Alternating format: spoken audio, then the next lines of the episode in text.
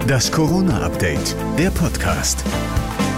Hallo zusammen, heute ist Dienstag, der 16. Februar und hier kommt jetzt wieder eine neue Ausgabe des Corona-Updates, der Podcast mit dem Nachrichtenstand von 14 Uhr. Ich bin Thorsten Ortmann, hallo zusammen.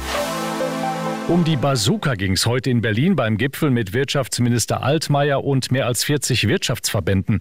Sie beklagen, dass die Bazooka in Sachen Wirtschaftshilfen eher eine Steinschleuder war, ohne Stein. Die Wirtschaft fordert schnellere Auszahlungen der Finanzhilfen und einen Ausstieg aus dem Lockdown mit einem verlässlichen Stufenplan.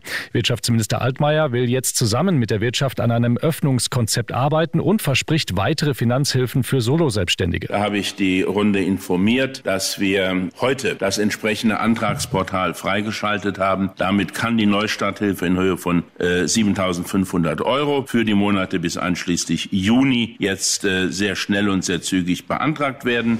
Bundesgesundheitsminister Spahn plant angeblich kostenlose Antigen-Schnelltests für alle.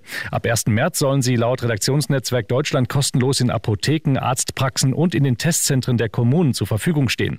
Geschultes Personal soll die Tests vornehmen und die Kosten will der Bund übernehmen. Im März soll es nach der Zulassung auch Tests geben, die man selbst zu Hause durchführen kann. Zwei Corona-Ausbrüche mit der hoch ansteckenden britischen Mutation sorgen derzeit für Aufregung. In Osnabrück haben sich rund 170 Mitarbeiter einer Eisfabrik angesteckt und in Hamm sind nach einem Großeinsatz der Polizei gleich 140 Bewohner von vier Wohnhäusern unter Quarantäne gestellt worden. Ein Bauarbeiter mit etlichen Kontakten war positiv auf das britische Virus getestet worden. Alle Bewohner werden jetzt getestet und die Polizei überwacht die Quarantäne. War der Brexit vielleicht doch keine so schlechte Idee?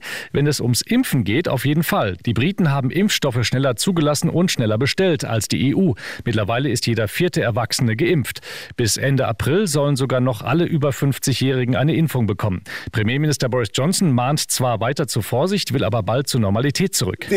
Das ist ein erster, aber großer Schritt vorwärts, so Johnson. Wir wollen, dass dieser Lockdown der letzte ist und wir werden Schnelltests einführen für Nachtclubs oder Theater, also für Einrichtungen, die wir im letzten Jahr nicht öffnen konnten.